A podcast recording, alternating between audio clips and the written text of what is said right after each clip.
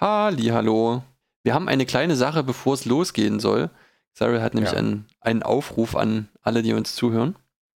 Genau, es ist ja Weihnachtszeit, das ist die Zeit, wo man äh, gerne gibt. Und äh, bei uns ist das alles ganz einfach, denn wir nehmen keine Spenden oder sowas, wir haben keine Werbung oder sowas, die wir einblenden. Äh, das wäre auch, das ist, glaube ich, möchte ich dem Finanzamt nicht erklären, was das eigentlich sein soll, äh, in dem Rahmen, in dem sich das dann bewegen würde. Deswegen lassen wir das einfach.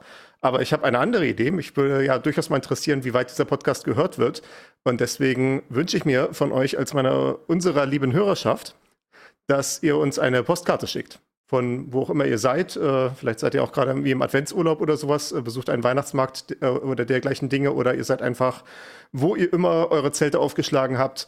Und dann könnt ihr uns äh, von dort, äh, sofern euch das beliebt, gerne eine Postkarte schicken. Ich habe ein Postfach. Äh, das heißt, ich muss hier auch nicht meine Privatadresse in den Äther sprechen. Ich kann hier einfach sagen, schickt das bitte an Stefan Majewski. Das ist mein bürgerlicher Name. Äh, Majewski mit Y, bitteschön am Ende. Postfach 50 01 09 in 010 31 Dresden, Deutschland. Wer das nochmal nachlesen möchte, das steht auch im Impressum auf der Podcast-Webseite. Genau. Genau. Da Okay. ist das alles nachzulesen. Wenn man ganz unten hinscrollt, ist der Impressumslink. Äh, da findet man das. Sehr gut. Jetzt haben wir es endlich getan. Ein Call to Action. Ja. Gut, okay, dann machen wir jetzt weiter. Jetzt gibt's andere Action. Bis gleich. Action.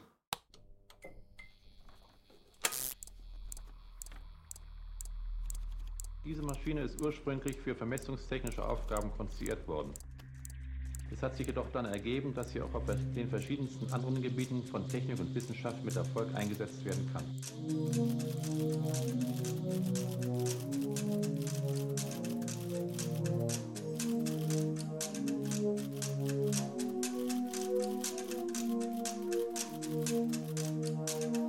Hi, are we on now? Gamarjoba, Cyril. Hallo Timeless. Und hallo an unsere Zuhörerinnen zum Schlüsseltechnologie-Podcast und zwar zur Episode Nummer 47. Wahnsinn. Wir, wir gehen mit großen Schritten auf die 50 zu. Das finde ich bestürzend. Ähm, Und ja, das heißt, wir sind nur noch wenig entfernt von der nächsten Rundenzahl, die dann natürlich die 64 ist. uh, stimmt, darüber habe ich noch gar nicht nachgedacht. Aber du hast natürlich recht. Tja, so ist das Leben, ne? Man wird eben nicht jünger. Nee, nee.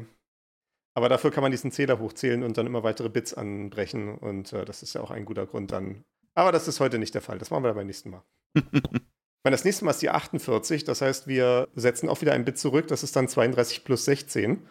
Äh, dann haben wir mal wieder vier leere Bits ganz unten stehen.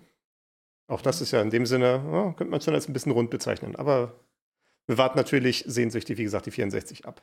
Okay. Und bis dahin geht es heute um einen unstrukturierten Haufen. Äh, man könnte jetzt vielleicht annehmen, dass wir jetzt hier in die äh, Politikkommentierung wechseln wollen, aber das äh, ist nicht der Punkt, sondern es geht um den Hieb. okay, ja. Too, too soon?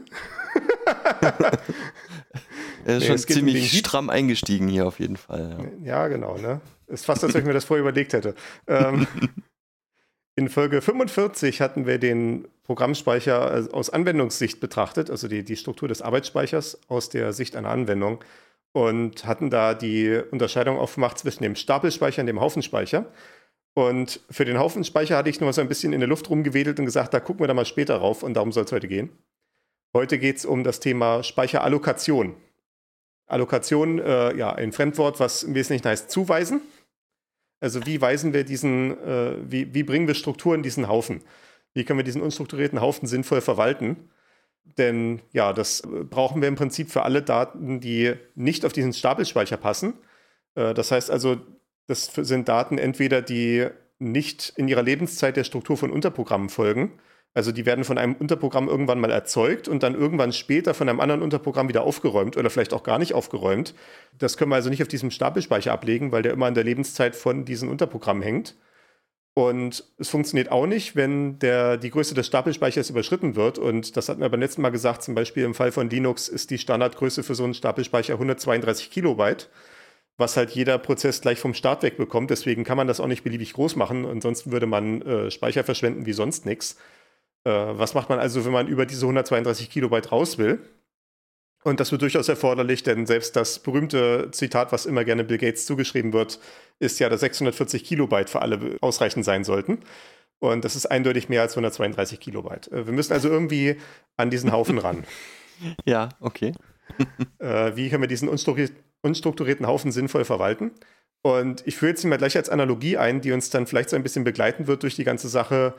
Die Vorstellung, äh, dieser Haufenspeicher ist vielleicht sowas wie ein großes Whiteboard, also in der äh, realen Welt. Äh, man kann sich auch sonst gerne eine Tafel vorstellen, aber ich glaube, heutzutage sind die Leute meistens eher mit Whiteboards vertraut, so auf Arbeit und äh, sowas. Ich habe hier auch eins zu Hause hängen für meine eigenen Notizen oder meine eigenen Skizzen und sowas. Und äh, auf diesem Whiteboard wollen jetzt verschiedene Mitglieder eines Teams herumschreiben. Ne? Also wie vielleicht willst du dir irgendwie deine Notizen machen, wie du jetzt das nächste Stück Holz zuschneidest. Ich möchte mir gerne Notizen machen äh, oder eine Zeichnung machen, wie mein Programm strukturiert ist und sowas. Und das soll natürlich so ablaufen, dass wir uns nicht gegenseitig in die Quere kommen und dass wir aber auch dieses Whiteboard möglichst optimal ausnutzen. Und das ist eben ja diese, diese grundsätzliche Thematik, die auch der, äh, die auch ein Speicherallokator aufzumachen hat. Wir haben hier so ein Stück Speicher was erstmal keine weite Struktur hat. Wie können wir den so verwalten, dass verschiedene äh, Leute, also in dem Fall verschiedene Teile unseres Programms, darauf zugreifen können, ohne sich halt in die Quere zu kommen gegenseitig. Eine Vorder- und eine Rückseite benutzen. So ein Allokator liegt dann, ähm, ja. Im Physikstudium hatte ich, war es relativ üblich, wenn Klausur geschrieben wurde, durfte man sich ein Formelblatt mitnehmen. Also ja. man durfte sich äh, äh, quasi Notizen zusammenstellen in Form eines einzelnen A4-Blattes und da ist mir ein Professor im Ohr geblieben, der so dazu gesagt hat, ja, äh, es gilt die übliche Regel, Sie dürfen sich in die Klausur ein Formelblatt mitnehmen. Das darf auch gerne auf allen sechs Seiten beschrieben sein. okay, ja, sehr gut.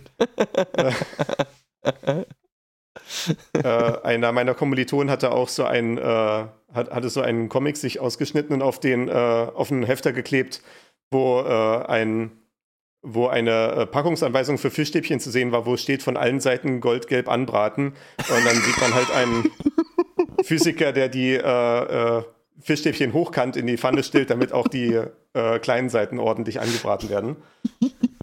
Sehr gut. Aber sei es drum. Äh, ja, das, das ist jetzt hier gerade nicht der Punkt. Äh, äh, Speicher hat für gewöhnlich keine Rückseite. Äh, oder wenn, dann ist das eine revolutionäre Entdeckung, die äh, uns zu Millionären machen wird. Moment. Speicher? Ist, sind äh, Magnetbänder nicht auch Speicher? Ja. Die haben eine Rückseite, oder? Ähm, als ich das letzte Mal nachgeguckt habe, verwendete mein Computer keine Magnetbänder. Ah, Mist. Okay, schade. Also ich sehe, wir haben heute einen Lauf. Das wird eine gute Folge. so ein Allokator, also halt die Komponente des Programms, die tatsächlich diesen Speicher verwaltet, liegt meist Form, in Form einer Programmbibliothek. Also halt ja so eine äh, vorgegebene Menge von Unterprogrammen, die man in verschiedenen Programmen wiederverwenden kann. Und äh, diese Programmbibliothek ist dann meistens auch auf die jeweilige Programmiersprache oder auf die entsprechende Laufzeitumgebung abgestimmt. Also wenn ich ein Programm zum Beispiel in Python schreibe, werde ich einen bestimmten Allokator verwenden, äh, der zum Beispiel auch ein Garbage Collector ist, wie wir dann später sehen werden. Und wenn ich ein Programm in C schreibe, werde ich einen anderen Allokator verwenden. Oder wenn ich ein Programm in Rust schreibe, vielleicht auch nochmal einen anderen.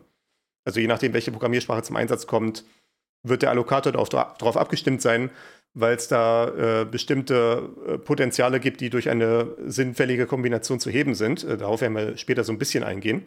Mhm. Klassischerweise hat so ein Allokator zwei Funktionen. Das eine nennt sich malloc und das andere free. Also das ist so die klassische Paarung, wenn man äh, C-Programme schreibt oder alle Programmiersprachen, die so ungefähr mit C zusammenarbeiten können, was tatsächlich relativ viele sind, äh, weil, naja, wegen Marktmacht, wegen Netzwerkeffekt, die meisten Programme sind halt in C. Und wenn man mit denen interoperieren möchte, dann, äh, und, auch die meisten Programmbibliotheken, wenn man mit denen interoperieren möchte, muss man halt irgendwie mit C kompatibel sein und daraus ergibt sich dann ja die gewisse Marktmacht, die dieser Standard so ein bisschen hat für Programmieren allgemein. Und ein C-Allokator hat halt diese zwei Funktionen malloc und free. Malloc äh, oder malloc oder wie man es auch mal lesen möchte, also eine Abkürzung für Memory Allocate, äh, ist eine Funktion, wo man sagen kann, hallo lieber Allokator, ich brauche ein Stück Speicher, das muss so und so viel Bytes groß sein. Also zum Beispiel 5 Byte oder 20 oder 7861 oder 30 Millionen Bytes. Irgendwie sowas. Das ist tatsächlich ganz beliebig? Das ist absolut beliebig. Okay, ja. Man kann sogar nach Null fragen. Ich bin mir nicht hundertprozentig sicher, was dann eigentlich gemacht wird. Ob man dann immer eine äh, einzigartige Adresse rausbekommt, weil das klingt nach Speicherverschwendung. ob das dann quasi effektiv heißt, man müsste auf jeden Fall immer ein Byte kriegen oder sowas. Äh, ist, ist eine interessante Frage, habe ich, hab ich jetzt nicht geprüft, äh, aber man kann grundsätzlich nach jeder Größe von Speicher fragen. Okay. Man könnte jetzt auch auf einem System, wo nur 16 GB RAM drin stecken, nach 2 Terabyte fragen. Und es würde wahrscheinlich auch sogar funktionieren. Okay, äh, das gut, hatten wir in der, ja, Ja. das hatten wir, glaube ich, in der äh, Folge 19 besprochen. Ich bin mir nicht ganz sicher, aber es kann sein, dass es zur Sprache gekommen ist, dass selbst wenn man virtuellen Speicher anfragt, dann wird er erstmal einfach nur gegeben und äh, wird dann aber erstmal noch nicht verwendet. In dem Moment, wo er dann tatsächlich verwendet wird, also wo man tatsächlich lesen oder schreiben will, wird er dann, werden dann entsprechende physischen Speicher vom Kernel bereitgestellt werden. Und dann würde der Kernel dann mal feststellen, dass es halt nicht mehr geht, weil zu viel nachgefragt wurde. Aber äh, äh, es, es könnte sogar sein, dass man halt nach mehr fragt, als man eigentlich braucht. Und das könnte auch erstmal funktionionieren. Mhm. Okay, gut, daran kann ich mich Weil- erinnern aus der Folge, ja. Naja. Ja, das kann natürlich sein, dass das Programm einfach schlampig geschrieben ist und einfach zu viel Speicher anfragt. Und dann möchte man natürlich irgendwie äh, nachgiebig sein als Allokator und halt sagen, ja, mein Gott, dann, wenn er halt so grandios auftritt und will unbedingt 50 Terabyte Speicher haben, ja, mein Gott, dann soll er das halt kriegen. Er wird es eh nicht verwenden, realistischerweise. Okay. Mhm. Und wenn, dann wird es anderswo auf Probleme stoßen. Das ist eben dieses Malloc. Also man fragt nach einem bestimmten Stück Speicher, was eine bestimmte Größe hat. Man kriegt dann am Ende eine Adresse zurück. Also halt die Speicheradresse, die dann zum Beispiel an den Anfang von diesem Speicherblock zeigt. Äh, wenn man zum Beispiel nach 5 Bytes fragt und man kriegt dann die Adresse 17 raus, heißt es dann, man kann dann dementsprechend in die, äh, in die Bytes mit den Nummern 17, 18, 19, 20 und 21 reinschreiben. Und der Allokator stellt dann eben sicher, dass das eben der Teil ist vom Speicher, der dann niemand anderem mehr gegeben wird. Zumindest so lange, wie man sich für dieses Stück Speicher interessiert. Wenn man das dann irgendwann nicht mehr haben will, dieses Stück Speicher, wenn man dann sagt, ich bin jetzt damit fertig, irgendwie mein, meine äh, Berechnung zum Beispiel ist vorbei, die jetzt diesen Stück Speicher gebraucht hat, dann kann ich das Ganze auch wieder freigeben und das ist dann diese andere Funktion Free. In das Free gebe ich die Adresse rein, die ich aus dem Malloc rausbekommen hatte und dann muss der Allokator auf irgendeine Art und Weise wissen, was das jetzt überhaupt für eine Allokation war, wie groß die jetzt eigentlich war und so weiter, um das Ding wieder freizuräumen dann. Oder halt, ja, irgendwas damit zu machen mit dieser Information, dass dieses Stück Speicher jetzt nicht mehr verwendet wird. Die Adresse ist tatsächlich die, die Nummer, also der Bereich, den ich bekommen habe, oder die alle Bereiche, die ich bekommen habe, oder was? Ja, das ist immer ein zusammenhängendes Stück vom virtuellen Speicher. Okay. Und der virtuelle Speicher ist im Prinzip von 0 an durchnummeriert, also so Ja. wie wir das in der Folge 45 besprochen hatten. Äh, Genau, nummeriert sind jeweils die Bytes. Mhm. Wenn ich, wie gesagt, zum Beispiel nach 4 Byte frage und ich kriege dann die Adresse 20, heißt das, ich kann in die Bytes mit den Nummern 20 bis 23 reinschreiben. Ja, okay, gut. Und Also es zeigt immer auf den Anfang des entsprechenden Speicherbereiches. okay, und der Allokator muss sich quasi die Größe zusätzlich zu, also die Größe zusätzlich merken und dann aufgrund der Position sagen können, ich muss jetzt vier Bereiche löschen. Das wäre hilfreich, ne? Okay, gut. Okay. Naja, für, für Bereiche löschen. Das ist ja dann genau die Frage, wie man das dann wie man Freigeben. damit umgeht, ne? Ja. Naja, ne? Okay. Ähm, dieses Beispiel mit 4 Byte ist auch nicht unbedingt aus, den, äh, aus der Luft gegriffen. Ich hatte das mal irgendwann mal gemacht äh, aus, ich, ich weiß gar nicht mehr, wie ich dazu bin. Ich hatte irgendwann mal Interesse so zu sehen, was eigentlich das Muster ist, in dem irgendwie Speicher allokiert wird und hatte mir einen kleinen LD-Preload geschrieben. Also man kann sich in solche Bibliothekfunktionen reinhängen mit einem LD-Preload.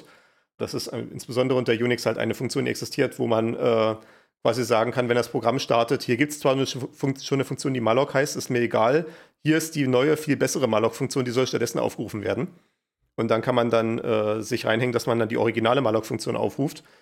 Und ich hatte dann halt mich in das malloc reingehangen und mal gesagt, wir merken uns jetzt mal jedes Mal, wenn diese Funktion aufgerufen wird, wie, wie groß die Größe war, die nachgefragt wurde. Und dann habe ich mein Histogramm davon ausgegeben wenn, als das Programm fertig war. Und dann habe ich das Ganze mal irgendwie mit Firefox gemacht, habe so ein paar Seiten angesurft, dass es auch ein bisschen verwendet wird und dann mal geguckt, was da so rauskommt. Und es war tatsächlich sehr viele Sachen, wo einfach 4 Bytes, 8 Bytes oder 12 Bytes allokiert wurden. Und äh, ja, dann ein, einige größere Sachen dementsprechend auch, aber es war wirklich enorm viel Kleinkram dabei, was ich gar nicht erwartet hätte, weil das natürlich eigentlich ziemlich ineffizient ist. Ne? Man würde eigentlich irgendwie hoffen, dass da größere Stücke mit einmal äh, sich geholt werden, weil natürlich jedes Mal, wenn man so einen Malloc machen will, ist das natürlich ein Aufwand, der damit verbunden ist. Und wir haben ja gelernt, äh, optimieren heißt weniger zu tun. Ja, okay. Besonders, weil man ja von dem Heap spricht. Ich meine, wenn wir jetzt von dem Heap, einen Haufen stellt man sich schon irgendwie auch größer vor, oder? Naja, ich meine, gut, es könnte jetzt halt ein Haufen sein, wo irgendwie, äh, wenn ich jetzt meine Kleidungsstücke auf einen Haufen werfe, dann ist das irgendwie vielleicht irgendwie 30 Kleidungsstücke oder sowas, bis da wie ein Haufen entsteht. Wenn ich einen äh, Sandhaufen habe, dann brauche ich, glaube ich, mehr als 30 Sandkörner, um da wirklich von einem Haufen reden zu können. Na gut, okay. Wobei, da, ich glaube, dann sind wir wieder diesen ontologischen Fragen drin, von wie oft kann ich ein Sandkorn wegnehmen, äh, bis es aufhört, ein Haufen zu sein, ne? Ja, richtig, genau. Ja, so ein Schiff, die Argo, ne? Das ist ja auch so ein Ding. Ja, ne? Ähm, genau. Also diese Allokationen, die Malloc macht, sind meistens auch sehr viel kleiner als die Speicherseiten, die das Betriebssystem rausgibt. Ich glaube, das hatten wir auch in der Speicherverwaltungsfolge besprochen, in Folge 19, dass diese Speicherseiten immer mindestens 4 Kilobyte sind, also zumindest unter x86-Architektur sind das immer 4 Kilobyte, weil das die Größenordnung ist, in der die Speicherverwaltungseinheit, also die MMU, diese äh, virtuellen Speicherseiten dann in physische Speicherseiten abbilden kann. Und in der die auch in den Prozessor-Cache geladen werden und so weiter und so fort. Und äh, diese 4 Kilobyte sind natürlich viel zu, ja, äh, viel, viel, zu grobkörnig, wenn sich gerne so ein Programm befassen möchte mit irgendwie 4 Byte großen Allokationen oder vielleicht 12 Byte oder sowas. Das wäre natürlich ein wahnwitziger Verschnitt, wenn ich jedes Mal, wenn ich 4 Byte hole, mir stattdessen 4 Kilobyte hole. Das wäre ja Faktor 1000, was ich verschwende. Gut, wenn das jetzt mir das Einzige wäre, was ginge, dann würden wahrscheinlich die Programme ein bisschen anders geschrieben sein, aber sei es drum. Okay, ja. Also der Allokator kümmert sich dann entsprechend darum, sich diese Speicherseiten zu holen. Und das muss er ja sowieso, denn wie wir in Folge 45 gesehen hatten, fängt ein Programm erstmal ohne Heap an. Und wiederum, das ist jetzt alles Information über Linux. Ich gehe davon aus, dass es unter Windows auch relativ ähnlich ist und unter macOS und so weiter. Aber das habe ich jetzt nicht selber nachgeprüft, das ist auch nicht meine Expertise. Äh, unter Linux zumindest ist es tatsächlich so, dass der, das Programm erstmal nur mit dem Stack anfängt und halt mit diesen ein, einigen magischen Speicherseiten, die wir besprochen hatten, dem VDSO und dem VSysCall und so weiter. Und wenn man sich ein Heap anlegen will, dann muss man halt explizit den Kernel nach Speicherseiten fragen, zum Beispiel mit einem Set-Break oder mit einem Memmap-Syscall. Äh, und dann kriegt man halt diese Speicherseiten in den Größenordnungen, die man halt angefragt hat. Und das macht dann halt der Allokator, der hat halt die entsprechenden, der ruft halt diese entsprechenden Systemrufe auf. Wann immer er halt den Eindruck hat, äh, er kann eine Anfrage gerade nicht bedienen. Also jemand kommt an, fragt nach 4 Kilobyte Speicher und der stellt vielleicht fest, ich habe ja nur noch ein Kilobyte, was hier noch rumliegt da müssen wir wieder was holen und dann holt er sich vielleicht die nächsten 4 Kilobyte oder vielleicht holt er sich auch gleich irgendwie 100 Kilobyte oder sowas, denn wiederum, optimieren heißt weniger tun, also man möchte auch nicht für, jeden, für jedes kleine Fitzelchen Speicher wieder zum Kernel rennen müssen. Das macht er dann also und zerstückelt dann also diese Speicher, die er sich holt, in die mundgerechten Stücke, die das Programm gerne haben möchte, also wer auch immer diese malloc-Funktion aufruft und damit das Free dann funktioniert, muss der Allokator ja irgendwo über diese Zerstückelung Buch führen. Und das heißt dann, wir haben da ein bisschen extra Aufwand Speicher für diese Buchführung, die dann noch stattfindet. Äh, ich hatte mal irgendwann gelesen, für so eine Allokation von 2 Kilobyte kann man mit 12 Byte Überhang rechnen für diese Buchführung. Das war, ist Information von vor zehn Jahren, stand das mal in der Qt-Dokumentation sowas drin in der Art. Kann natürlich sein, dass sich das seitdem wieder verschoben hat, aber es klingt nach einer plausiblen Größenordnung heute auch noch. Äh, also quasi, dass da irgendwo vor, vielleicht direkt vor diesen entsprechenden Speicherbereich reingeschrieben wird. Übrigens, äh, dieser Speicherbereich hier, der war insgesamt so und so viel Byte groß, damit das Free dann weiß, wie viel es freigeben kann. Und äh, solche Sachen, dass dafür so in der Größenordnung von, ja, wie in diesem Beispiel 12 Byte verwendet werden, äh, das könnte durchaus Sinn ergeben. Okay, ja. Äh, wie dann genau diese Allokatoren funktionieren, ich habe das hier ich habe es jetzt tatsächlich in den Notizen gar nicht drin. äh, man kann sich das hier mal angucken, wenn man sich darin mal einlesen möchte, so ein bisschen mehr. Äh, wir haben ja einen Lesestoff verlinkt und zwar memorymanagement.org. Äh, so ja, so eine, ja, so ein bisschen eine kleine Fibel für Begrifflichkeiten im Bereich Speicherverwaltung und so einfache Algorithmen und sowas, wie Speicherverwaltung funktioniert. Ist allerdings auf Englisch, wie man am Namen sehen kann. Da kann man sich dann vielleicht weiter einlesen, wie diese Algorithmen funktionieren. Das würde ich jetzt mal so ein bisschen überspringen an der Stelle und einfach nur sagen, ja, das ist tatsächlich ein interessantes Forschungsfeld oder auch Arbeitsfeld halt äh, für so Leute, die sich gerne Algorithmen eingraben. Diese Frage, wie so ein Speicherallokator denn dann tatsächlich programmiert werden kann, ja, gerade dadurch, dass es eben so eine Generalität erfordert. Man äh, braucht im Prinzip halt so einen Allokator möglichst für alle Muster von Speicherallokationen, die so ein Programm irgendwie haben kann. Also, wie gesagt, äh, es kann sein, dass irgendwie nach 4 Byte großen Sachen gefragt wird und das ganz häufig. Es kann sein, dass irgendwie nur nach Megabyte großen Stücken gefragt wird und das ganz selten. Zum Beispiel, was ein relativ häufiges Muster ist, wie Speicher allokiert wird, ist, dass so ein bestimmter Bodensatz an großen Allokationen zum Start weggemacht wird, die dann für die ganze Lebensdauer des Programms erhalten bleiben. Also zum Beispiel, vielleicht startet ein Programm und liest seine Konfigurationsdatei ein. Dann würde es ein bisschen Speicher allokieren, um diese auseinandergefitzelte Konfigurationsdatei dann abzulegen, die entsprechenden Werte, die ausgelesen wurden. Und das ist dann eben ein Stück Speicher, was im Prinzip für die ganze Lebensdauer des Programms erhalten bleibt. Denn diese Konfiguration brauche ich ja durch die ganze Lebensdauer des Programms hindurch. Ja. Und äh, Äh, vielleicht äh, zum Beispiel, wenn ich mir so etwas wie einen Webservice vorstelle, also so einen langlebigen äh, Prozess, der irgendwo im Rechenzentrum läuft, dann hat er vielleicht Daten vorliegen, wo er andere Dienste erreichen kann, mit denen er zusammenarbeitet. Also zum Beispiel irgendwie eine Webseite, wo Authentifizierung erforderlich ist, hat vielleicht in irgendeiner Form eine Verbindung auf zu dem Authentifizierungsservice, wo dann die, wo dann die Credentials, also die, die Anmeldedaten von Nutzern überprüft werden können. Und dann hat dieser Dienst dort vielleicht auch eine Anmeldung äh, dementsprechend laufen und muss sich halt dafür dann auch seine eigenen äh, äh, Zugangsdaten und sowas ablegen. Das ist ja alles Sachen, die relativ langlebig sind. Und dann dazu kommt, hat man dann gerade bei so, sowas wie Webservices, also sowas, wo anfragebasiert irgendwelche Dinge gemacht werden, dann sehr viele kleine und kurzlebige Allokationen für die Dauer dieser bestimmten Einzeloperationen. Also wenn ich äh, zum Beispiel halt eine Anfrage beantworte, so als Webserver, dann habe ich vielleicht Allokationen, die ich mache, während ich die entsprechende Webseite mir zusammenbastle und darstelle. Und dann geht die raus an denjenigen, äh der die Anfrage geschickt hat, also an den äh, Benutzer oder Kunden oder was auch immer. Und dann kann diese, können diese ganzen Allokationen wieder weggeräumt werden, nachdem derjenige zum Beispiel hier seine Timeline zusammengeschneidert bekommen hat. Äh, das ist zum Beispiel ein relativ häufiges Muster, wie so ein Allokator funktionieren kann. Okay.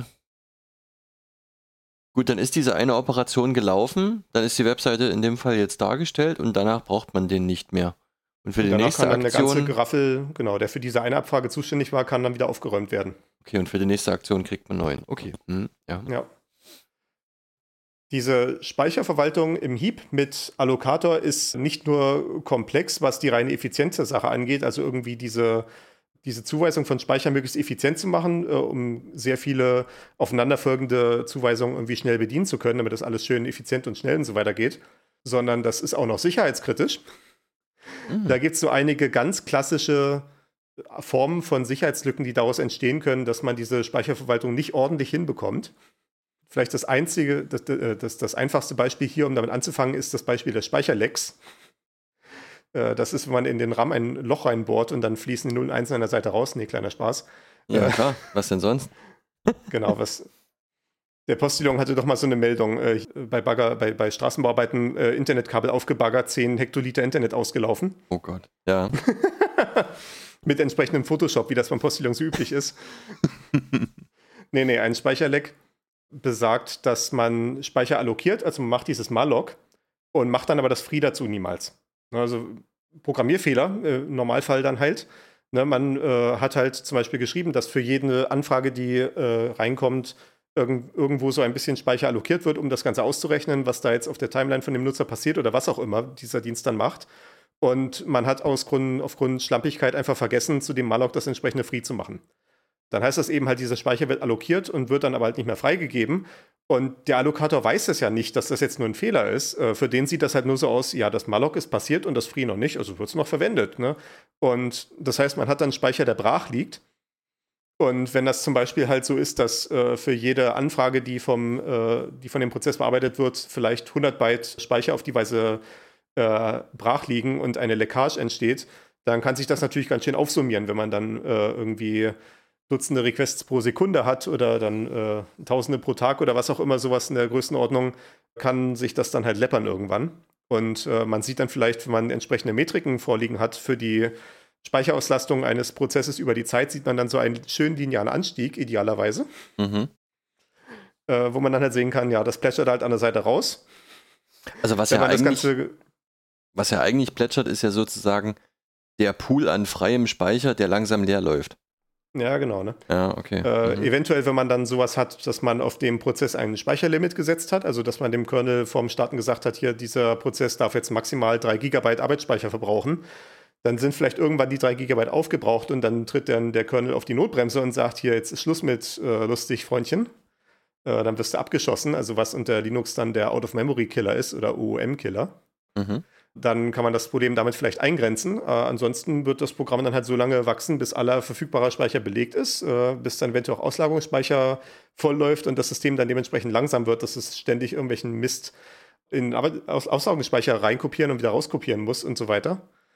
Ja, es ist auf jeden Fall, es ist jetzt vielleicht nicht unbedingt offensichtlich, dass das eine Sicherheitsproblematik ist, aber bei der Beurteilung von Sicherheitslücken hat man auch den möglichen Angriffswinkel Verfügbarkeit also zum Beispiel das klassische Beispiel ist ja so eine Denial-of-Service-Attacke, dass man auf einen Dienst so viele Anfragen hinschickt, dass er nicht mehr hinterherkommt und dann auch die normalen Anfragen nicht bearbeitet werden können und dann halt die Verfügbarkeit des Dienstes leidet dementsprechend. Und äh, das ist auch eventuell eine Form, wie man solche Speicherlecks manchmal ausnutzen kann, dass man dann daraus einen Exploit bauen kann.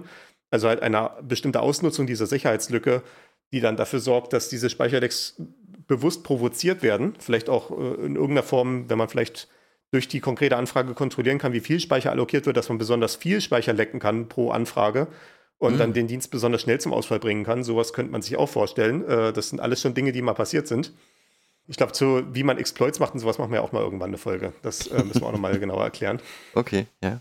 Mal, mal so diese Begriffe mal ordentlich einführen, was ich jetzt hier so en passant gemacht habe. Aber ja, von daher kann selbst ein Speicherleck eine sicherheitsrelevante Sache sein. Eine Sache, die ein etwas offensichtlicherer sicherheitskritisches Problem ist, ist ein Pufferüberlauf. Äh, Puffer in dem Fall, ja, äh, heißt halt, ist das eigentlich ein Wort, was im Deutschen so, ich, ich glaube ja, Puffer Doch, existiert. Klar. Ich meine, ich rede jetzt nicht von Kartoff ja. Kartoffelpuffer, ne, aber. Nee, nee, ein Pufferspeicher. Also die bekannt, also das, wo man es sehr gut kennt, ist entweder ein zeitlicher Puffer oder zum Beispiel ein, ein Warmwasserpuffer ja, genau. oder sowas. Mhm. Ja. Ja, diese Heap-Speicher werden oftmals auch als Puffer bezeichnet. Oder halt Buffer im Englischen. Ähm, ja, es kommt so ein bisschen auf die Verwendung an. Und daraus kommt dann auch dieser Begriff des Pufferüberlaufs bzw. Buffer-Overflow. Wir hatten ja das letzte Mal schon den Stack-Overflow, der, äh, man sieht, äh, Speicher kann äh, gerne mal überlaufen. Äh, und das hier bezieht sich eben darauf, dass so eine einzelne Speicherallokation überläuft. Also wir haben eine Allokation, die war mal für x Bytes. Wir haben das malloc aufrufen mit der Zahl x und haben eben dementsprechend nach x Bytes gefragt haben dann halt eine äh, Adresse bekommen und wir könnten von dieser Basisadresse bis zu Basisadresse plus x minus 1 schreiben. Mhm. Also wie dieses Beispiel eben, wir haben äh, vier Bytes gefragt, kriegen die Adresse 20, dann können wir 20, 21, 22 und 23 schreiben und 24 wäre dann außerhalb unseres Speicherbereiches. Ja. Wenn wir nun aber trotzdem über das Ende hinausschreiben, also halt äh, ja vielleicht irgendwie unsere Schleifenprogramme nicht unter Kontrolle haben, und halt sagen, wir äh, gehen diesen Speicher, den wir da jetzt haben, schrittweise durch und fangen vielleicht bei der 20 an und dann im nächsten Schritt die 21, dann die 22 und die 23 und dann müssten wir nicht abbrechen, aber vielleicht haben wir diese Abbruchbedingung nicht richtig formuliert und schreiben dann aus Versehen über dem, das Ende vom Puffer hinaus. Oder wir lesen über das Ende vom Puffer hinaus. Dann können wir eventuell, ja, dann, dann sehen wir eventuell Daten, die in anderen Allokationen liegen oder wir überschreiben sie vielleicht sogar. Oder wir überschreiben vielleicht solche Buchführungsdaten, die der Allokator selber hat, und so dass es dann zu Folgefehlern kommen könnte. Das ist ja auch die Sache, die bei Heartbleed passiert ist. Genau. Nicht, hat, ja, hat noch, nee, wir, wir haben schon mal über Heartbleed gesprochen, gesprochen über äh, in der Softwarefehlerfolge. Ja, sehr gut. Ja, genau. Da weiß ich, da haben wir das schon mal besprochen, ja. Aber es ist auf jeden Fall sehr nachvollziehbar, auch anhand der gerade erfolgten Erklärung, was da ungefähr passiert. Hm? Und ich, mir fällt jetzt auch wieder ein, dass ich ja die Analogie vorhin angeführt hatte mit dem Whiteboard, also können wir es ja nochmal greifbar machen der Pufferüberlauf an der Stelle ist halt einfach, äh, dass ich mir vielleicht so eine, dass ich mir vielleicht so einen Rahmen male. Das ist dann vielleicht wieder Allokationsalgorithmus, dass ich mir so einen Rahmen malen muss, wo ich jetzt gerne was hinschreiben möchte und ich muss vielleicht meinen Namen um in die Ecke schreiben. Das ist dann der Buchführungsoverhead, äh, der da, da reinkommt in die Sache. Mhm. Und vielleicht habe ich ja so einen Rahmen gemalt und ich schreibe dann aber trotzdem darüber hinaus, weil das Wort, was ich schreiben wollte, dann doch halt leider zu lang war. Äh, das kann ich aus meiner eigenen Erfahrung bestätigen, dass das ständig passiert auf solchen Whiteboards. Ja. Ähm, wenn dann natürlich dann irgendwelche andere Text von anderen Leuten steht, dann werden die im Zweifelsfall überbügelt. Das ist jetzt beim Whiteboard vielleicht so ein bisschen, wo die Analogie so ein bisschen äh, Schwierigkeiten hat, weil ich würde natürlich sehen, dass da schon jemand, äh, dass da Tinte von jemand anderem auf der Tafel ist. Beim Speicher ist es ja so eine Sache, weil der Speicher enthält halt nur so Nullen und Einsen. Und es ist jetzt einer Null oder Eins jetzt erstmal nicht anzusehen, ob die gerade jemandem gehört oder nicht. Also da gibt es ja auch nicht diese Disziplin, dass eventuell immer aufgeräumt wird, wenn jemand mit einem Stück Speicher fertig ist. Dann wird zwar free gesagt, was dann halt dem Allokator signalisiert, dieses Stück Speicher kann wieder vergeben werden, aber der Allokator wird im Allgemeinen das nicht äh, irgendwie leeren oder sowas. Also der könnte jetzt ja hingehen, überall Nullen reinschreiben. Das wird für gewöhnlich nicht gemacht, weil es halt meistens verschwendete Liebesmühe ist. Äh, normalerweise fängt halt jedes, jedes Stückchen von einem Programm, was irgendwie ein Malloc hat, damit an, halt in die Daten, in diesen Datenbereich erstmal was reinzuschreiben. Oder es geht halt so lange, bis es das getan hat, davon aus, dass halt die Daten, die da drin stehen, halt keine Aussage haben weil man halt nicht weiß, was man kriegt vom Betriebssystem oder vom Allokator. Ähm, das ist äh, ein bisschen anders, wenn man sich mit äh, wirklich sicherheitskritischen Daten befasst. Also wenn man sowas wie einen kryptografischen Schlüssel im Speicher ablegt, dann äh, ist es gute Praktik, die man immer durchziehen sollte und die von den entsprechenden Programmbibliotheken eigentlich auch mal durchgezogen wird, dass man diesen Speicher einmal nullt, bevor man ihn freigibt, damit eben nicht aus Versehen irgendwelche Geheimnisse in anderen Teilen des Programms landen, wo sie nicht hingehören. Das macht man tatsächlich als Prozess selbst. Es gibt kein, keine Möglichkeit, das anzufordern, sozusagen. Ja, der wird jetzt freigegeben, aber der ist bitte zu löschen. Naja, so gesehen ist halt auch der Allokator Teil des Prozesses. Ne? Okay. Mhm. Also wenn es nicht der Prozess macht, dann macht es halt das Betriebssystem und das Betriebssystem macht es tatsächlich. Also wenn der Speicher wieder vom Programm freigegeben wird und dann einem anderen Programm gegeben wird, dann wird zwischendurch genullt. Also wenn ich als äh, Prozess einen neuen Speicher anfrage, ah, okay. dann Mhm. kriege ich den immer genullt. Gut, aber damit bin ich ja nicht von einem äh, Pufferüberlauf geschützt in dem Fall, ne? Weil Ja, genau. Okay, verstehe. Mhm. Ja, genau. Das ist ja quasi, die, dieser Teil ist ja quasi die Frage nach einem neuen Whiteboard. Ne? Das kommt dann irgendwie Ja. in den Raum reingerollt und das ist dann halt frisch gewischt in dem Moment.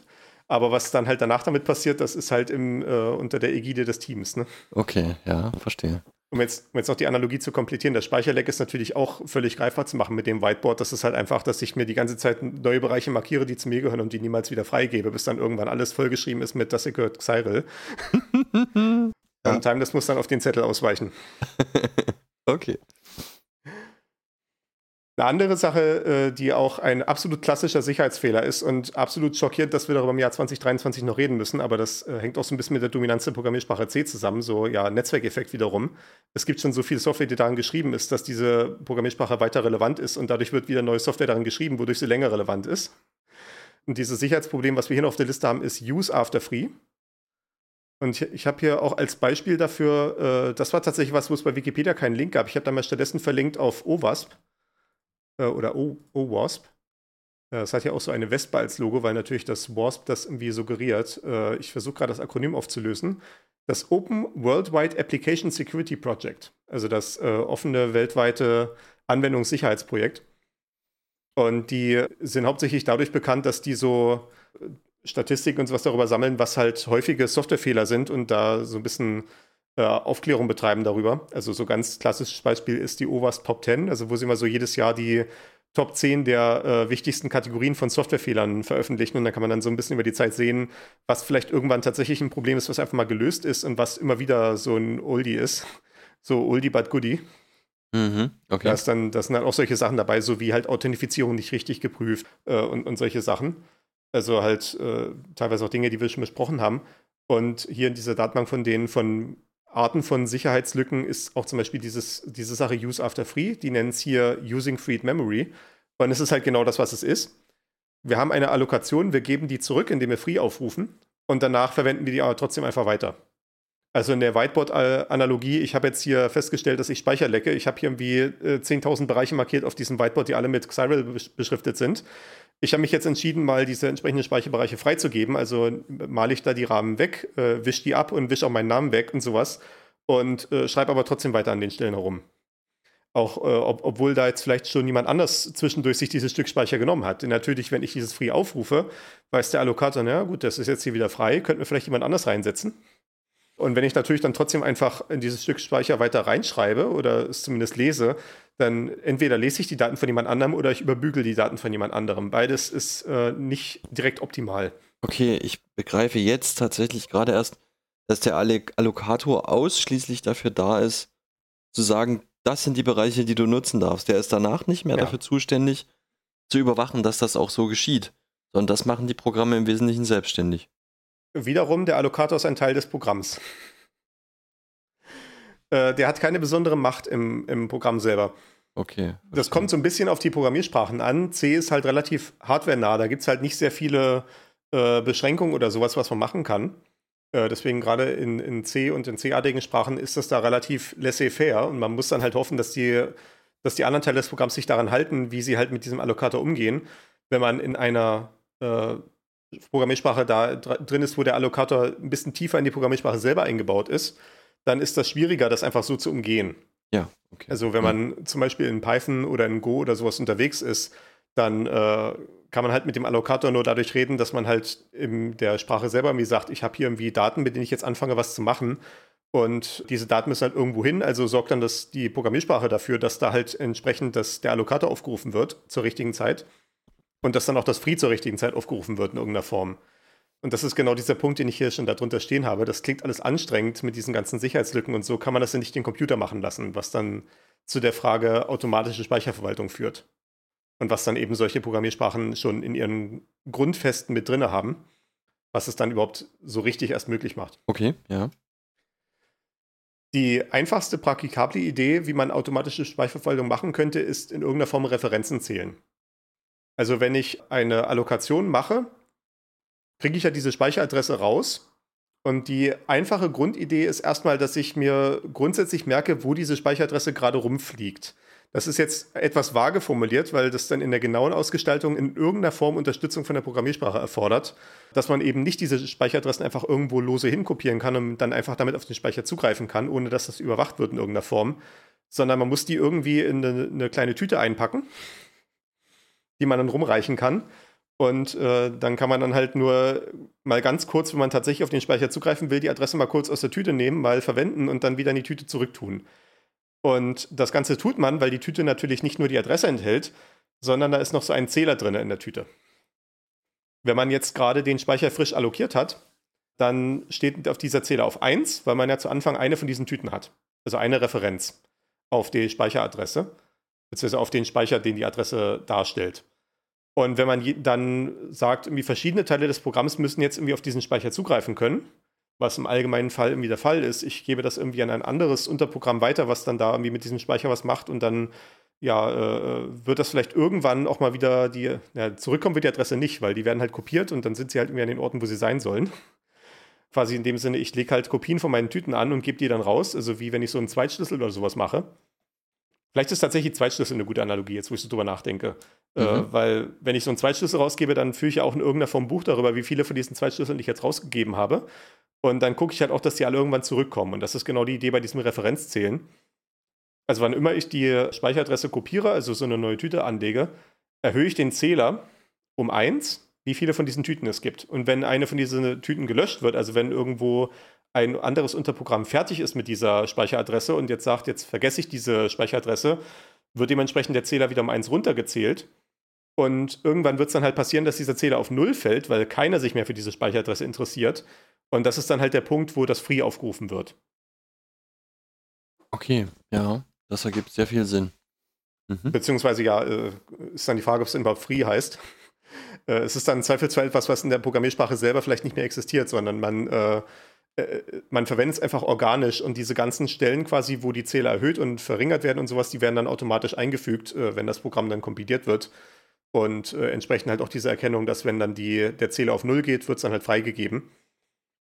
Und äh, ja, das ist natürlich super, weil das sind alles relativ einfache Rechenoperationen grundsätzlicherweise. Also halt wie wenn man so eine Kopie macht, mal schnell noch ein Zähler um 1 zu erhöhen, das macht die Sache jetzt nicht deutlich langsamer oder sowas. Äh, ist jetzt nicht ein mega Buchführungsaufwand. Man muss eventuell ein bisschen Trickserei machen, wenn man, äh, wenn man äh, eine parallele Programmierung macht, also das Ganze auf mehreren Prozessorkernen gleichzeitig ausführt äh, und die wollen alle auf den Speicher zugreifen, muss man ein bisschen vorsichtig sein, wenn man diese Zähler bedient, äh, dass die auch äh, dass, die, dass es da keine Kollisionen gibt, wenn mehrere gleichzeitig versuchen, diesen Zähler zu manipulieren. Das ist so eine Kleinigkeit. Ich glaube, das hatten wir irgendwann bei, bei dem verteilten System schon besprochen. Ja. Solche, solche äh, äh, Race Conditions. Äh, aber ansonsten ist das eine ja, sehr schnelle, sehr zuverlässige Methode. Und man hat da dieses Use After Free komplett ausgeräumt. Denn es wird halt nur dann freigegeben, wenn man keine Referenzen mehr hat wenn man keine Referenzen auf die Speicheradresse mehr hat, dann kann es auch niemanden geben, der das halt danach noch verwendet, weil ne, das ist ja definitionsgemäß.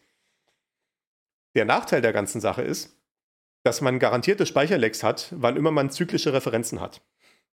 Also wenn man jetzt eine Speicheradresse, wenn man vielleicht ein Stück Speicher hat, das nennen wir A, und A verweist auf das Stück Speicher, das wir B nennen, und B verweist auf das Stück Speicher, was wir C nennen, und C verweist auf das Stück Speicher, was wir A genannt haben. Also da stehen halt die Speicheradressen jeweils drin gegenseitig. Mhm. Äh, dann wird es äh, im Zweifelsfall niemals einen Grund geben, dass diese Zähler auf Null gehen, da die alle gegenseitig auf sich verweisen.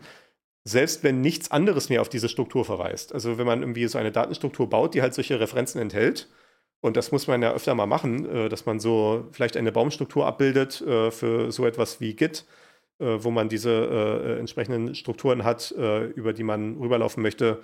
Oder ja, ich hatte ja zum Beispiel auch gesagt in der Folge mit den Programmiersprachen, mit dem Compilerbau, dass man zum Beispiel so ein Stück Code darstellen kann, wenn man es dann auseinander nimmt, als so ein Syntaxbaum. Und dann hätte man halt die entsprechenden einzelnen Knoten in diesem Baum, zum Beispiel so eine Addition, die dann halt verweist auf ihre, äh, auf den linken Operanten und den rechten Operanten. Das sind dann halt solche Verweise zwischen verschiedenen Speicherblöcken. Mhm. wo dann in dem Block von der Additionsoperation drin steht, hier ist die Adresse mit, der, mit unserer linken Hand, äh, mit, mit unserem linken Operanten und hier ist die Adresse mit der rechten Operanten. Und wenn es dann irgendwie dazu kommen sollte, was jetzt in dem Fall vielleicht nicht der Fall sein wird, aber wenn es dazu kommen sollte, dass dann der rechte Operant wieder auf die Addition verweist, dann gibt es halt immer eine Referenz, die auch übrig bleibt, auch wenn eigentlich nichts anderes mehr auf diesen ganzen Syntaxbaum verweist. Und dann funktioniert halt dieses Aufräumen nicht, weil die Referenz niemals auf Null fällt. Hm, das, so wie du das jetzt beschreibst, ist wahrscheinlich ein einfaches Beispiel. Klingt das erstmal so, als wäre das keine große Sache, weil die Anzahl der Elemente relativ klein ist und deswegen wahrscheinlich ja. auch die Menge Speicher relativ klein. Aber kann das auch, also könnte das größere Ausmaße das annehmen, sodass das. größere Ausmaße annehmen, ja, ja, ganz genau. Okay, ja. Das, das ist eine Sache, die funktioniert für relativ viele Sachen, weil relativ viele Sachen in irgendeiner Form so eine Baumstruktur haben. Ne? Also, dass halt, dass halt irgendwie ein größeres Objekt auf ein kleineres verweist, beziehungsweise halt, dass es halt so eine Enthaltungsrelation gibt. Also, eine Sache enthält etwas anderes, aber nicht andersrum.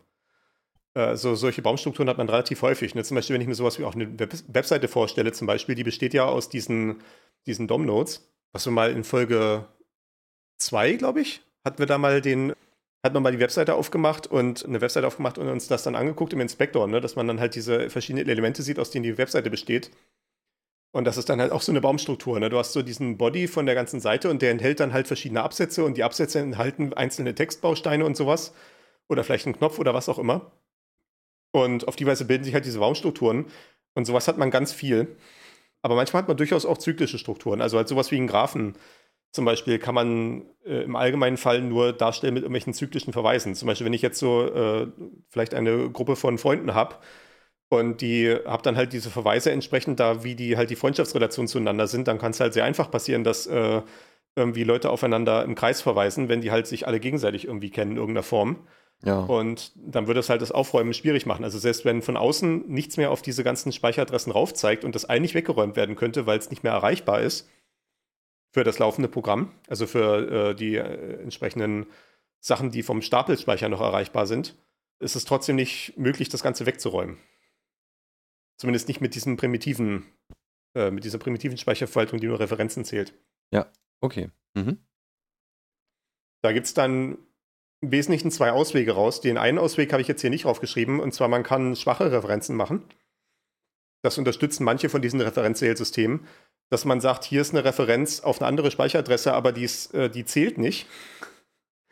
Also die zählt den Zähler nicht hoch. Und wenn das dann irgendwann weggeräumt wird, dann wird diese Referenz hier halt ungültig. Also dann kann man die Adresse nicht mehr rauslesen aus der Sache. Und auf die Weise könnte man quasi sagen, man hat wenn man meinetwegen in so einer Baumstruktur irgendwo nach oben verweist, ist es so eine schwache Referenz.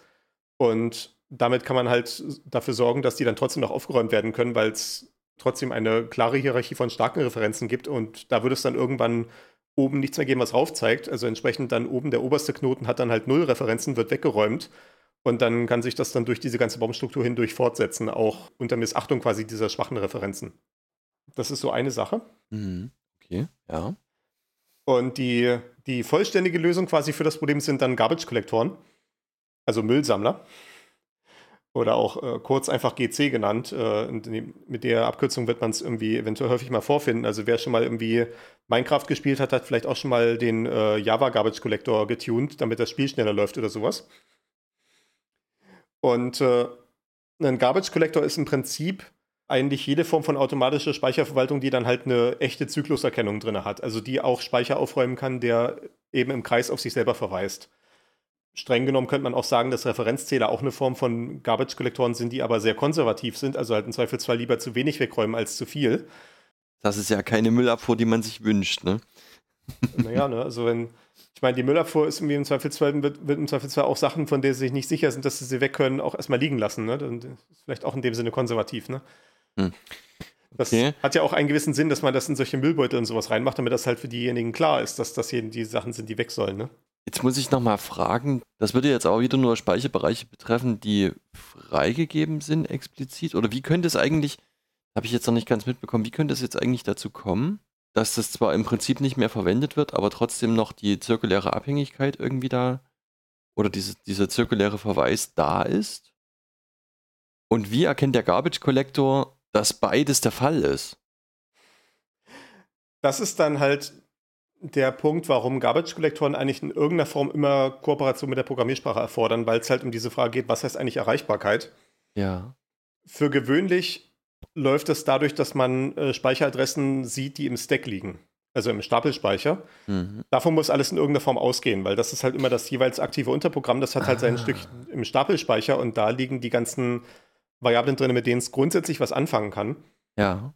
Und also alle Dinge, die erreichbar sind, müssen irgendwie aus dem Stapelspeicher heraus erreichbar sein. Das äh, löst im Zweifel zwar noch nicht das Problem, dass, äh, na, man kann sich jetzt nicht weiter den ganzen Stapelspeicher durchlesen, weil das sind ja auch alles nur Folgen von Bits.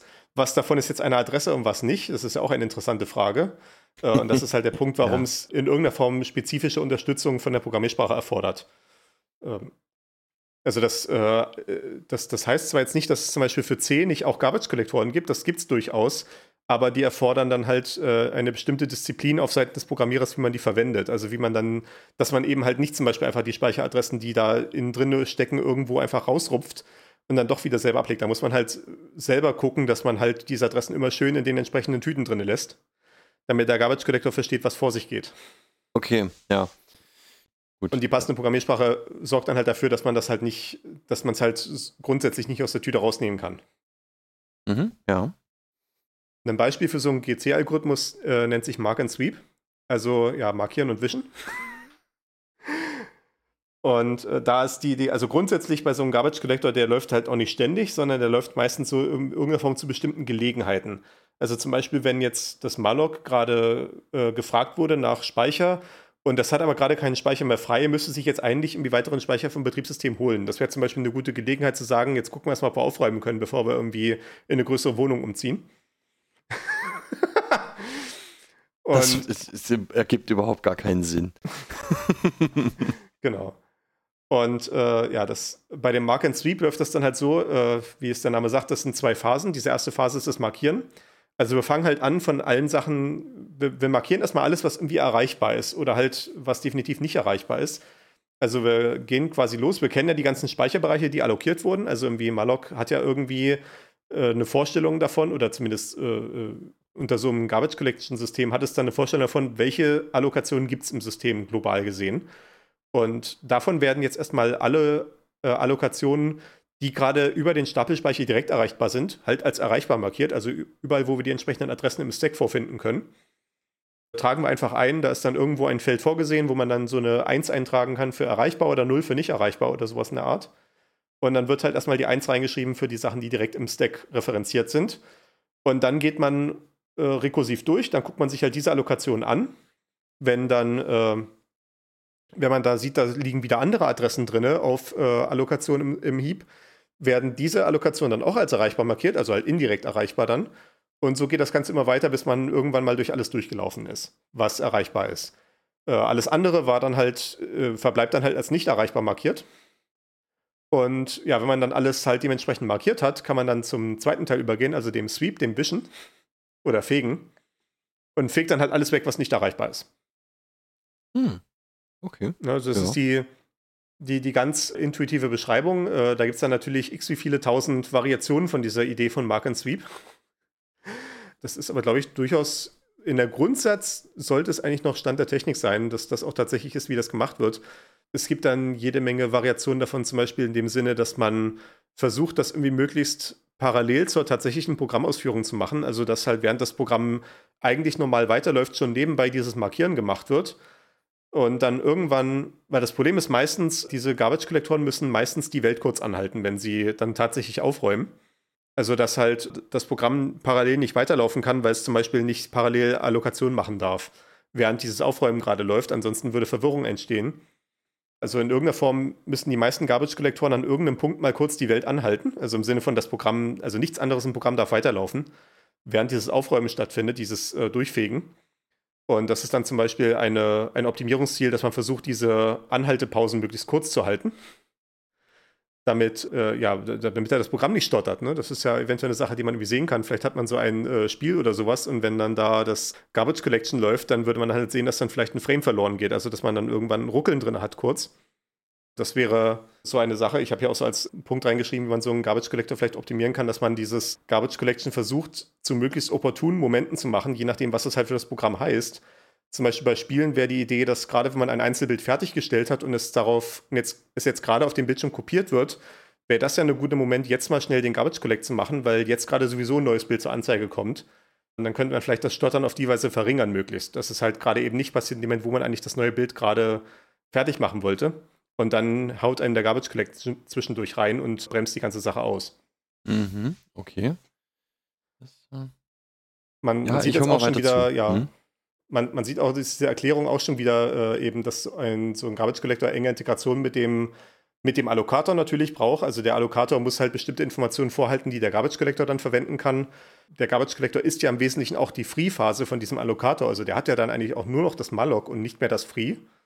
Ja, und halt, es braucht enge Integration mit der Laufzeitumgebung halt für diese Frage, welche Allokationen sind im Stack referenziert oder auch welche Allokationen stecken, äh, sind referenziert in anderen Allokationen. Also halt dieses Ganze den Speicher wie durchlesen und herausfinden, welche von diesen ganzen Nullen und Einsen jetzt Speicheradressen sind. Das ist ja eine hochgradig nicht, nicht triviale Frage. Ja. Ähm, ja.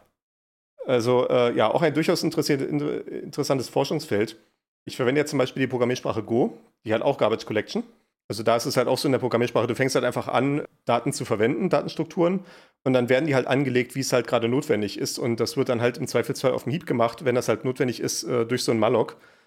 Und da kümmert sich halt komplett das Programm darum, wann, das, wann der Kram wieder freigeräumt wird. Was ja für den Programmierer total angenehm ist, natürlich.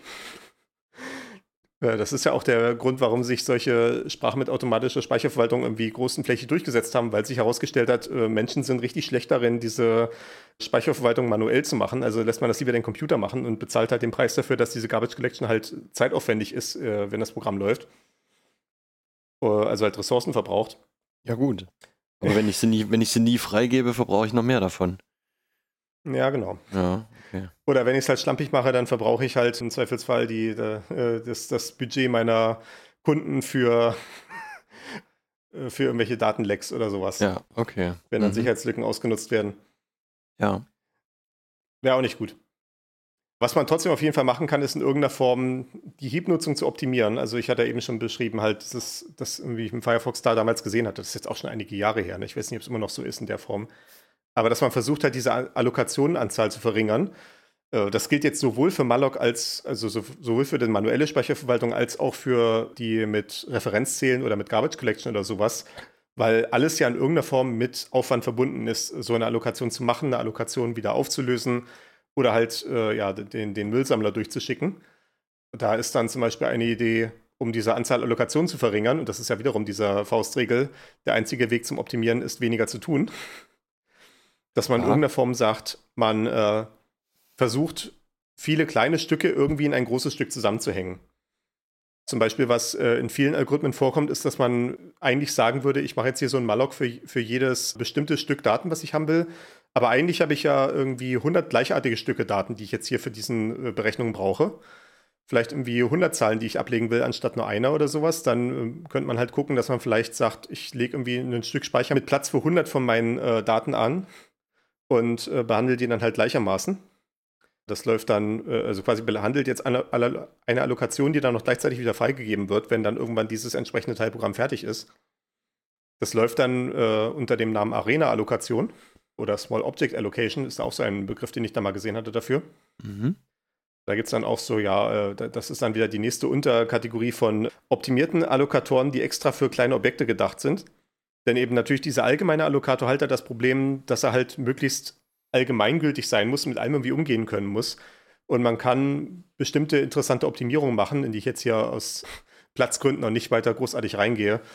Äh, wenn man zum Beispiel weiß, ich brauche sehr viele kleine Allokationen, die sind aber alle 8 Byte groß. Oder, oder 4 Byte oder sowas.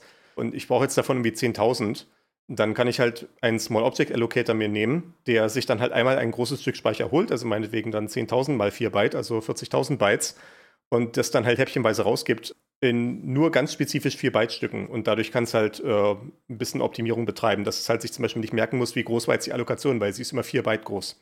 Ja, okay. Gut. Die andere Sache ist, dass man solche kleinen Daten bevorzugt im Stapelspeicher halten sollte und nicht auf den Heap legen. Was jetzt erstmal offensichtlich klingt, aber das äh, hat einen sehr realen äh, Hintergrund, dass ich da sehr vertraut damit bin, und zwar das Spiel Minecraft. was ich ja eben schon kurz erwähnt hatte. Minecraft ist in Java geschrieben. Java ist eine Sprache mit Garbage Collector. Und da gibt es die Spezialität, also da gibt es halt wirklich, da ist halt die automatische Speicherverwaltung komplett durchgezogen.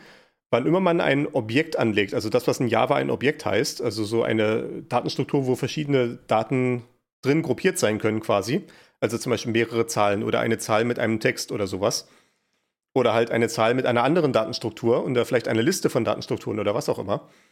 Äh, wenn man sowas hat, dann äh, ist das in Java immer eine Heap-Allokation.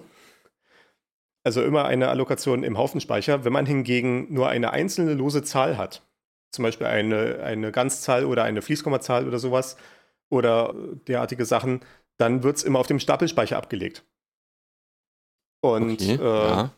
wenn man sich die frühen Versionen von Minecraft anguckt, wird man da ganz viel sehen, dass dann irgendwie Unterprogramme ge äh, gebaut sind, die dann aufgerufen werden und äh, es wird dann zum Beispiel, geht es halt dann darum, irgendwie, das ist ja so ein Spiel, was aus ganz vielen Blöcken besteht, die Welt. Und diese Blöcke haben Koordinaten. Also die haben dann halt so Ganzzahlen X, Y und Z, also jeweils drei Ganzzahlen als Koordinaten, wo sie denn in der Welt genau sind. Und äh, äh, das Spiel besteht dann aus ganz vielen solchen Unterprogrammen, wo zum Beispiel ausgerechnet wird, wie sich diese Blöcke verhalten im nächsten Zeitschritt. Wenn jetzt zum Beispiel der Spieler irgendwie was irgendwie auf einen Block da mit der Spitzhacke raufgeht, dann muss es halt abgebaut werden und dann wird vielleicht die Abbauen-Funktion aufgerufen, wo mit den entsprechenden Koordinaten von diesem Block. Und dann hat man halt also dementsprechend da ein X, ein Y, ein Z, was alles als so Ganzzahl, also als Integer reingegeben wird. Und das ist genau das, was man haben will, aus Sicht der Speicherallokation. Denn dann macht Java ja daraus etwas, was im Stapelspeicher existiert und was dementsprechend, wie wir in der Folge 45 besprochen haben, sehr effizient verwaltet werden kann, weil man diesen Stapelspeicher halt für die ganze Funktion mit einmal sich reserviert und dann auch mit einmal wieder freigeben kann alles. Äh, also sehr effizient. Problem ist, das ist im Code dann halt ein bisschen lästig, wenn man ständig drei Variablen äh, separat durch die Gegend schleifen muss. Deswegen ist an und für sich so ganz unabhängig von der Programmiersprache Java bei solchen Fällen dann halt die Empfehlung, dass man sowas in der Datenstruktur zusammenfassen soll, damit man dann diese XYZ-Gruppen immer als ein Objekt durchschleifen kann und halt nur noch einen Namen für alles braucht. Mm, also man sagt okay. dann halt nicht mehr die Funktion wird aufgerufen mit x, mit y, mit z oder wenn man vielleicht zwei Koordinaten braucht mit x1, x2, y1, y2, z1, z2, sondern man hat nur den Punkt P1 und den Punkt P2 oder Koordinate oder wie auch immer das dann heißt. Mhm. Und das wurde irgendwann mal in Minecraft gemacht. Ich glaube mich zu erinnern, dass das Version 1.8 war, als der ursprüngliche Entwickler äh, Markus Persson damals die Entwicklung abgegeben hatte. Und dann das neue Team gesagt hat, wir müssen hier erstmal dafür sorgen, dass der Code schön aufgeräumt ist, was eigentlich auch wie gesagt, ne, das ist äh, absolut die reine Lehre, soll man unbedingt machen an und für sich. Führt aber nur dazu, dass diese ganzen Punktobjekte, die alle nur x, y, z, nur drei Ganzzahlen enthalten, plötzlich alle auf den Heap angelegt werden. Und wenn das dann meinetwegen 32-Bit-Integer sind, heißt es halt, man hat plötzlich ganz, ganz viele Allokationen über 12 Bytes. Und dann kann man sich halt vorstellen, wenn die Welt so alle so 60 Mal pro Sekunde äh, aktualisiert wird für jedes Einzelbild und dann geht es durch jeden Block durch, der wie sichtbar ist. Oh oder ja. der gerade äh, verfügbar ist und ruft dann da verschiedene Funktionen auf, die alle diese, diese Koordinatendatenstruktur dann halt nehmen, dass man dann da gut und gerne Millionen von 12-Byte-Allokationen hat und das für jedes Einzelbild. Ja, äh, das war dann so der Zeitpunkt, wo Minecraft notorisch geworden ist, dafür Arbeitsspeicher zu fressen. Okay, wobei, ja, hm. Aber du hast recht, ich stecke wahrscheinlich auch in den späteren Zeiten drin weil die, die Routinen sind dann später geändert worden, was das betrifft, gerade in Minecraft. Aber ja, okay, ich kann dem erstmal ja. folgen. Mhm. Im Übrigen, Java hat jetzt mit irgendeiner der neueren Versionen, die jetzt in den letzten Jahren rausgekommen ist, mal eingeführt, dass man unter bestimmten Bedingungen solche Datenstrukturen auch auf dem Stapelspeicher ablegen kann, weil die das Problem offenbar auch erkannt haben. Okay. Mhm. Genau. Damit haben wir so im Wesentlichen das Thema Garbage Collection mal ja, so hinreichend gestreift würde ich mal sagen, dass man so etwas, eine Vorstellung entwickeln kann dafür, worum es da geht. Man kann dann halt auch in die einzelnen Programmiersprachen im Detail reingehen. Da gibt es dann meistens irgendwie, wenn es halt einen Garbage Collector gibt, gibt es dann ganz viele Parameter, an denen man dann so rumdrehen kann, um das dann irgendwie ein bisschen zu beschleunigen. Ist so eine Sache, die ich persönlich jetzt noch nicht so sehr gemacht habe. Wie gesagt, ich bin hauptsächlich in Go unterwegs, was Garbage Collection Sprachen angeht. Und da ist das Ding einfach hinreichend schnell geworden über die Jahre. Also ich kann mich noch so an eine Zeit erinnern, so diese Sprache Go ist jetzt naja, so etwa zehn Jahre alt. Also zehn Jahre ist sie tatsächlich stabil mittlerweile. Und ich kann mich so erinnern, so als sie gerade relativ frisch rausgekommen war, dass äh, es dann irgendwie in jedem mit jeder neuen Version, die dann da so alle sechs oder neun Monate rauskommt, dann wieder berichtet wurde, ja, wir haben den Garbage Collector jetzt nochmal irgendwie 10 oder 20 Prozent schneller gemacht und dann irgendwann haben sie angefangen, irgendwie zu berichten von wegen, wir können jetzt so und so viele Gigabyte von Heap durchschaufeln pro Millisekunde. Ja. Okay. Und, oder Mikrosekunde oder was auch immer, ne? Und haben dann so, ja, wir haben jetzt hier irgendwie mal äh, getestet mit einem Programm, was 3 Terabyte im RAM liegen hat und das äh, läuft jetzt hier irgendwie auch wieder 30 Prozent schneller und was nicht alles. Äh, also das ist ja, naja, äh, also Server, Server können ja auch wirklich terabyteweise RAM haben. Ich glaube, das kann sein, dass wir es auch schon mal angerissen haben hier. Ja, ja, das haben wir schon, da haben wir schon mal drüber gesprochen.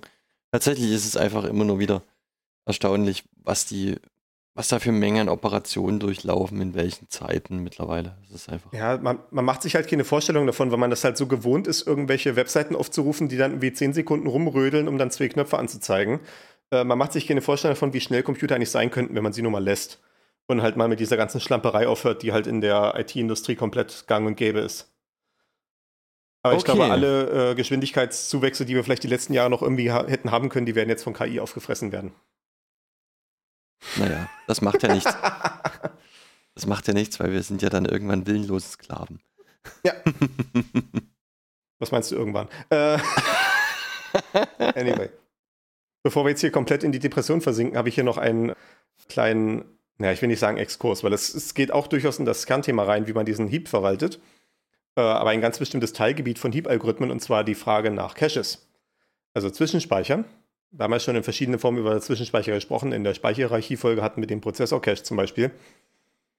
Im Kontext von Arbeitsspeicher, also von, von Speicherverwaltung im Programm, ist Cache die Idee, ich habe bestimmte Operationen, die teuer sind, sowas wie ich muss einen anderen Dienst im Netzwerk fragen nach einer bestimmten Sache. Ich muss irgendwie Daten von der Festplatte einlesen, ich muss irgendwelche komplexen Berechnungen durchführen oder sowas. Und diese Operationen sind halt teuer, also brauchen halt irgendwie viel Aufwand, meistens Zeitaufwand oder äh, vielleicht Speicheraufwand oder sowas. Aber das Ergebnis ist reproduzierbar und vielleicht auch gar nicht mal so groß.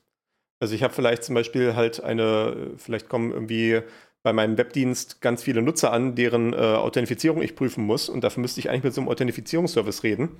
Aber ich könnte ja auf die Idee kommen, ja, wenn derselbe Nutzer jetzt innerhalb von fünf Minuten wieder nochmal ankommt und legt mir dasselbe Token vor, das könnte ich mir einfach merken. Da muss ich nicht ständig mit diesem Authentifizierungsservice reden, weil zumindest für fünf Minuten wird es schon noch okay sein. Also wenn der Nutzer gesperrt wird oder sein Passwort ändert oder sowas, also zumindest für fünf Minuten wird es schon noch passen, dass ich das einfach nochmal akzeptiere.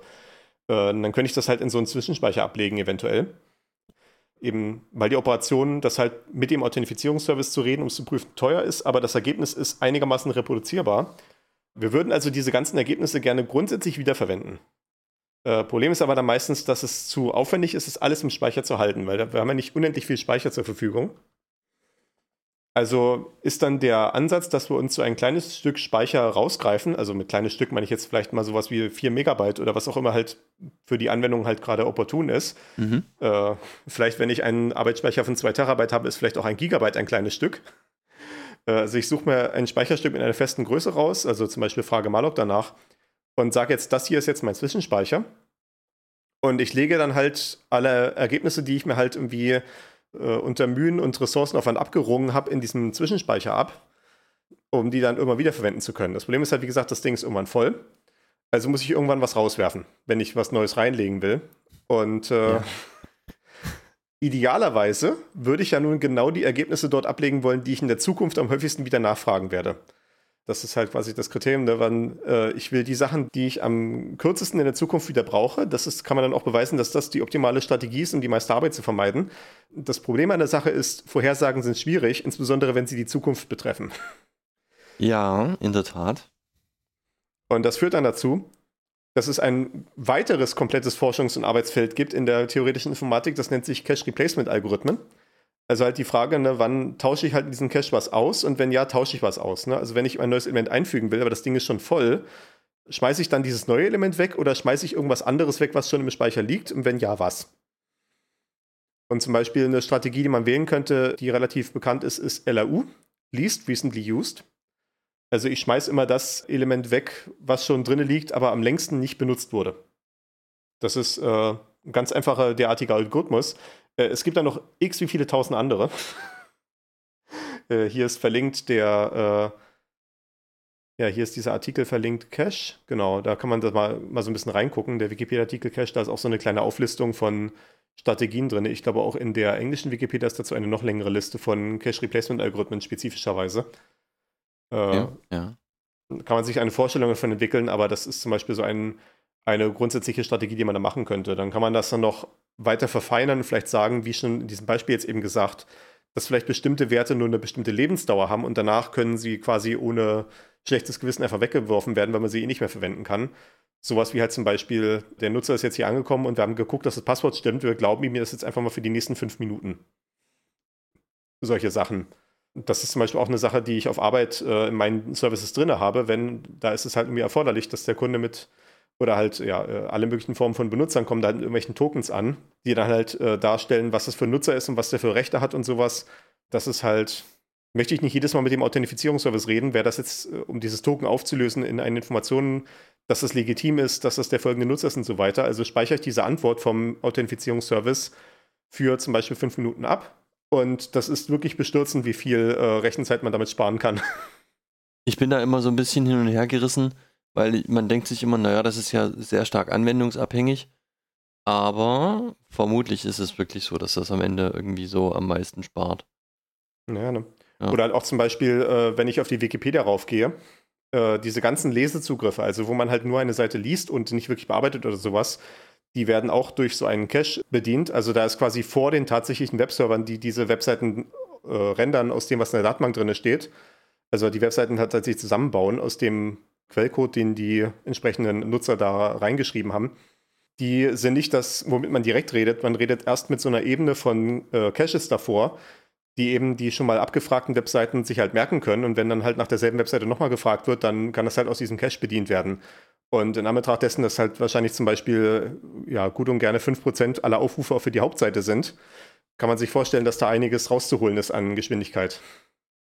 Ja, ja, das ist wohl so. Wenn man halt so Ja. einfach die, wenn man einfach so die, selbst nur die 10.000 häufigsten äh, Seiten irgendwie sich äh, zwischenspeichert und dann halt nur einmal die Stunde mal darstellt und dann wieder in den Cache reinpackt, dann hat man so viel gewonnen damit. Definitiv. Äh, das ist, Lass mal irgendwie einen Prominenten sterben oder so. Dann gibt Ja, das genau. schlagartig irgendwie, dann wird wieder, keine Ahnung, Michael Jackson nachgeschlagen. Gut, der jetzt nicht mehr, aber. Ja. ja, jawohl. Mhm. Ähm, und da ist ja, da sieht man auch zum Beispiel, dass so eine Strategie wie Least Recently Used auch ganz gut funktionieren kann, weil halt äh, natürlich diese Seiten, die halt häufig gebraucht werden, also die man auch in Zukunft häufig braucht, sind auch die, die tendenziell wahrscheinlich eben gerade am häufigsten abgerufen wurden. Also da wird, da werden sehr viele andere Sachen rausaltern, bevor irgendwann die Seite von dem toten Prominenten rausaltern würde. Und bis das passiert, wird die Seite halt nochmal zehnmal angefragt und ist dadurch wieder more recently used. ja, das stimmt wohl. Mhm. Okay. Das ist auch mal wieder eigentlich so ein Beispiel, ja, wo man mit einem relativ blöden Algorithmus auch relativ weit kommt. Also blöd im Sinne von halt relativ grundlegend. Äh, man kann sich dann sehr viel Verfeinerung ausdenken und sowas. Aber LAU ist tatsächlich auch der Algorithmus, den ich auf Arbeit verwende. Also ich verwende eine Bibliothek, die das implementiert, aber die heißt LAU Cache. Naja, es ist ein sehr logisches System. Dinge, die seltener benutzt werden, rufe ich dann eben auf. Ja, klar. Ja, insbesondere nicht, halt am ne? längsten ungenutzt, weil das heißt, man muss nicht wirklich Statistik machen, man muss sich nur, eine, nur einen Timestamp merken. Ne? Man muss halt nicht Ja, sowas genau. machen wie, wie oft wurde es in der letzten Stunde abgerufen und wie kann ich diese Information überhaupt pflegen über die Zeit. Okay, das ist richtig, aber das ist ja nur die logische Umkehrung sozusagen. Also alles, was nicht so häufig benutzt wird, sind die Dinge, die nicht häufig benutzt werden. Naja, es, es, es könnte pathologische Fälle geben, also wenn das dann so Häufungen gibt oder sowas, ne? Äh, Das ist ja genau das Problem. Also gerade auch das, was vielleicht gerade am ältesten ist, könnte halt sein, dass es in der nächsten Sekunde zehnmal abgerufen wird. Aber wie gesagt halt, ne, Zukunftsvorhersagen sind schwierig. Ja, das ist richtig. Okay. Mhm. Anyway. Äh, dann haben wir jetzt den Speicher hinreichend kartografiert.